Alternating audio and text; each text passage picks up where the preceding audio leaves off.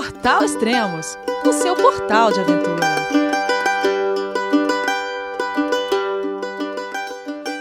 Oi, Paty, tá tudo bem? A gente tá em Katmandu, ele quebrou o dedo, vai falar com você aqui. Oi, amor, tudo bem? É, eu sofri uma queda e graças a Deus foi só um dedo quebrado a princípio, tá? Já estou em Katmandu, fui resgatado de helicóptero, o Rodrigão tá comigo. Tá tudo bem, tá, amor? Vou voltar mais cedo para casa, tá? Mais notícias daqui a pouco, tá bom? Beijo. Bom dia, boa tarde, boa noite, bem-vindo a Extremos, o seu podcast de aventura. Esse é o segundo podcast da temporada 2019 do Everest. E amanhã, do dia 30 de abril de 2019, começou um pouco tensa. E como vocês puderam ouvir aí nesse primeiro áudio, eu vou mostrar depois um segundo áudio para vocês.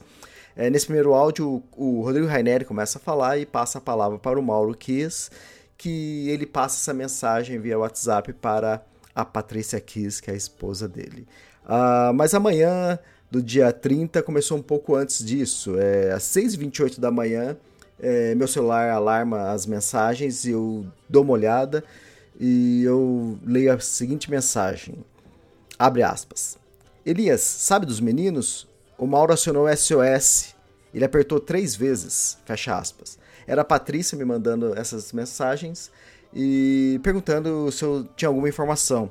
Na hora já levantei, já fui pro computador e primeira coisa que eu fiz foi checar os jornais online é, de Katmandu e também mandei mensagem para os amigos jornalistas é, do, do The Himalayan Times e não tinha nenhum, nenhuma informação de uma grande avalanche ou de um grande terremoto é, na região do Everest ou, ou de Katmandu.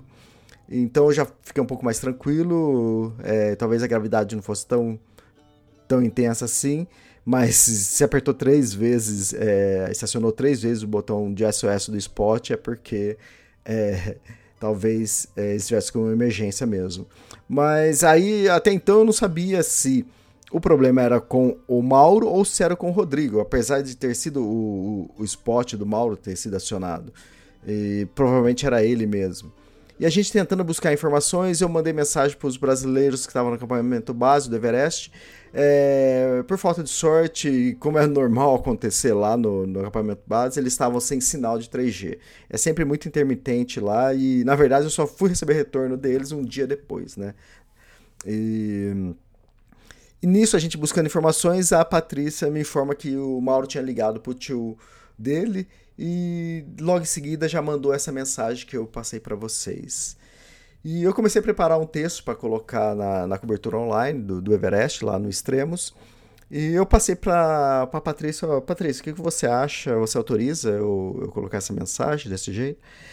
A Patrícia deu uma olhada, leu e falou: Elias, eu tinha colocado que, como o Mauro tinha informado que ele, ele estaria retornando, desistindo, é, é, cancelando a expedição dele. E ela falou assim: Elias, segura mais um pouco, porque como eles estavam. Essa mensagem que o Rodrigo gravou e que o Mauro gravou, passou, eles estavam na ambulância, dentro da ambulância, indo para o hospital. Ela falou: ah, vamos ver lá, ele vai tirar uma chapa lá, vai tirar um raio-x e a gente vai saber realmente a gravidade do problema, porque pode ser até que ele queira continuar. E não passou 10 minutos, ela já. Elias, acabei de receber a imagem da, do raio-x e realmente é, ele está retornando para o Brasil. E, então essa manhã foi, foi muito tensa, né? Mas o que eu mais gostei de tudo foi a calma é, de todos, né? O Rodrigo, você escuta pela voz do Rodrigo, você escuta pela voz do Mauro. É, eu conversando com, com a Patrícia o tempo todo, ela calma, bem consciente, bem tranquila. É, então isso, isso me impressionou muito. É, e normalmente é, essas mensagens de madrugada que eu recebo e perguntando como estão seus entes queridos é sempre muito tensa, né? E também já aconteceu de outras vezes naquela época do, do terremoto, então é, é, é, normal a família ficar é, bem apreensiva. Mas foi legal que com a família do, do Mauro, com, com o Rodrigo Rainer, eles estavam tudo muito tranquilo. E, então agora eu vou passar para vocês o segundo áudio, já o Mauro explicando como tudo aconteceu.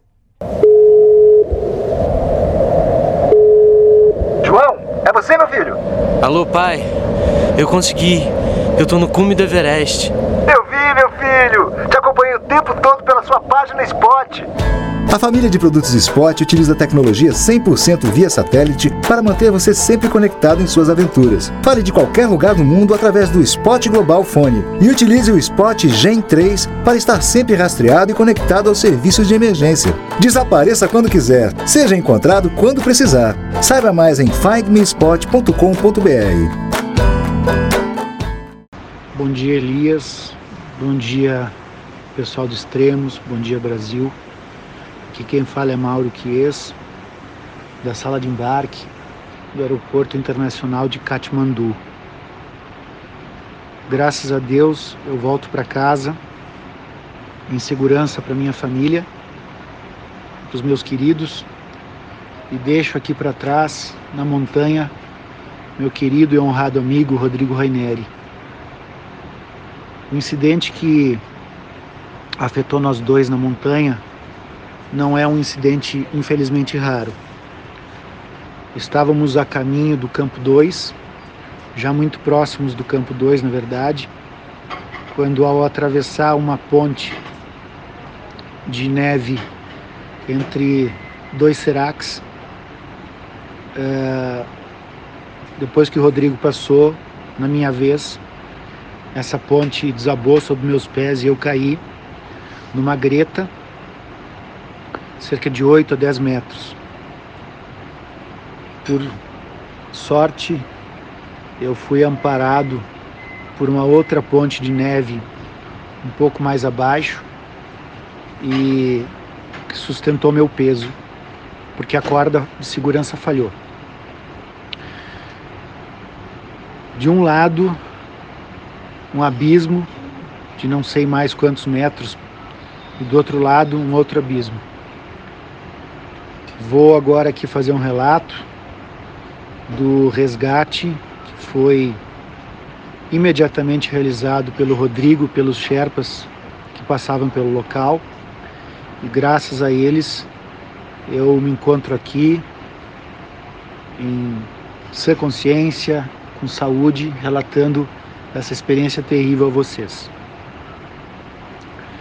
Eu quebrei, fiz uma fratura do dedo indicador direito e razão pela qual acionei o meu dispositivo Spot. Minutos depois, um helicóptero chegou e resgatou a mim e ao Rodrigo das proximidades do campo 2. Vamos para Lucla, trocamos de helicóptero, voamos então para Katmandu direto, onde no aeroporto uma ambulância já me aguardava para me prestar os primeiros socorros. Passei por um procedimento uh, cirúrgico na, no final da tarde de ontem, que reduziu a fratura, imobilizou a minha mão. E hoje, no final da manhã, tive alta. E agora, felizmente, embarco para o Brasil para reencontrar minha família. É com muita gratidão que eu deixo um grande amigo aqui no Nepal, com sua própria missão, com a, um aperto no coração muito grande, porque realmente a, o apreço pelo Rodrigo é muito grande e a admiração maior ainda. Mas cada um de nós tem o seu caminho, cada um de nós tem o seu plano divino e alguém lá em cima me puxou do fundo daquele abismo e me colocou em pé aqui nesse momento. Nós tememos, devemos sempre uh, interpretar os sinais que nos são apresentados.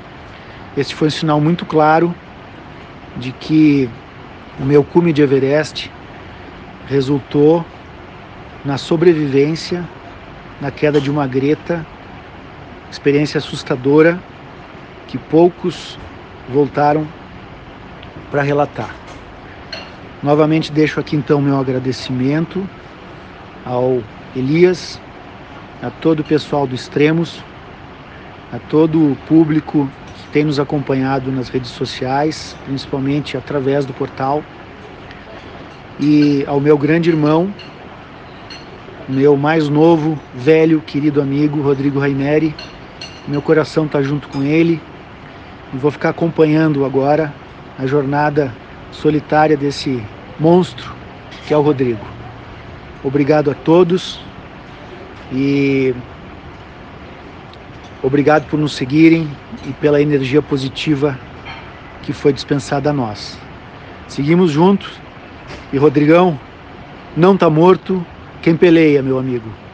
Fé, bota a mão no coração e vamos para cima. Tamo junto. Um grande abraço.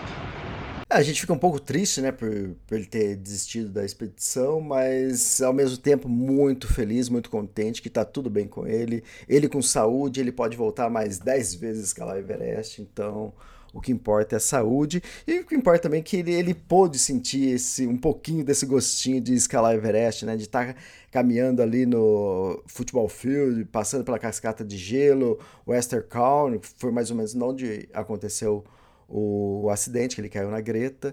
E, então ele pôde ter esse gostinho de estar tá ali no, vivendo essa experiência de escalar o Everest e vamos ver se, se ele se recupera bem e se ele retorna é, em breve a escalar o Everest, né? Depois a gente vai saber disso mais para frente. E esse problema de ter que desistir de uma expedição no Everest não é a primeira vez que acontece. É...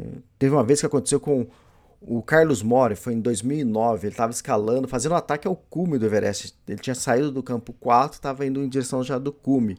E no meio da escalada começou a criar muita neve na, na máscara de oxigênio dele. Ele pediu para o Sherpa bater para tirar a neve, né? Para desobstruir é, para ficar mais livre.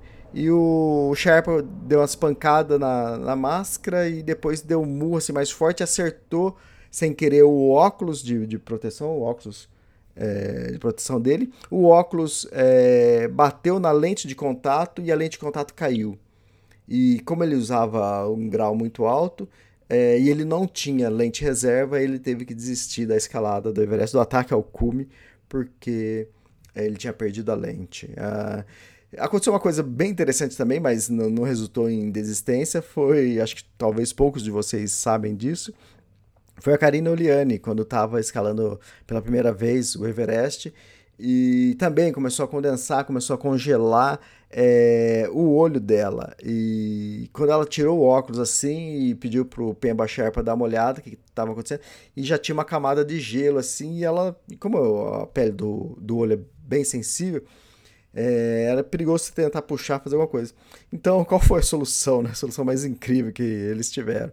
O Pemba Sherpa lambeu o que estava por cima do, do olho dela até se desfazer e depois não teve problema nenhum e eles continuaram a escalada, né? Mas olha as coisas que acontecem, isso no ataque ao cume do Everest.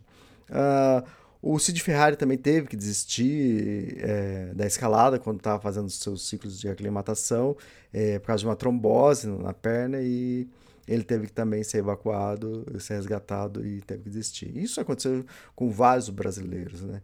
E o importante é que depois estão tudo bem. O, o Cid não, não, conseguiu retornar por causa desse problema. O, o Carlos Mora também, com o custo muito alto para fazer uma escalada do Everest, ele também não retornou. E mais importante que todos saíram com saúde. Deixa eu aproveitar e fazer uma atualização da, da posição dos brasileiros lá no Everest. E, e também fazer um, pedir uma desculpa aqui que eu errei o nome dos dois brasileiros né, é, no primeiro podcast. É, o número correto é Mauro Kias e o Moisés Fiamontini. Então, deixa eu falar sobre o, o Moisés. Ele mandou a seguinte mensagem, abre aspas. Terminei meu primeiro ciclo de aclimatação. Passei uma noite no campo 1 e duas noites no campo 2. Foi tudo super bem, melhor do que esperávamos. Dormi bem no campo 1 e no campo 2. Nós três estamos fortes e bem aclimatados. Já estou no campo base, onde provavelmente ficarei até o dia 5 de maio, devido ao mau tempo e fortes ventos que se aproximam. Talvez amanhã vou para Gorakchep passar uma noite. Abraço. Fecha aspas. Essa é a mensagem do, do Moisés. É, isso é normal, o pessoal que já encerrou seu ciclo de aclimatação, é, depois que volta para o acampamento base, é descer para é, altitudes mais baixas, onde normalmente onde tem florestas, que onde vai ter mais oxigênio e ele acaba se recuperando melhor para fazer o ataque ao cume. Uh, quem também, o Juarez Soares também partiu hoje para mais um ciclo é, de aclimatação, é o terceiro ciclo dele. É, dessa vez ele vai dormir uma noite no, no acampamento 1 e depois deve dormir umas duas, três ou quatro noites no campo 2 e deve tocar o campo 3 e descer. E depois ele retorna para o acampamento base.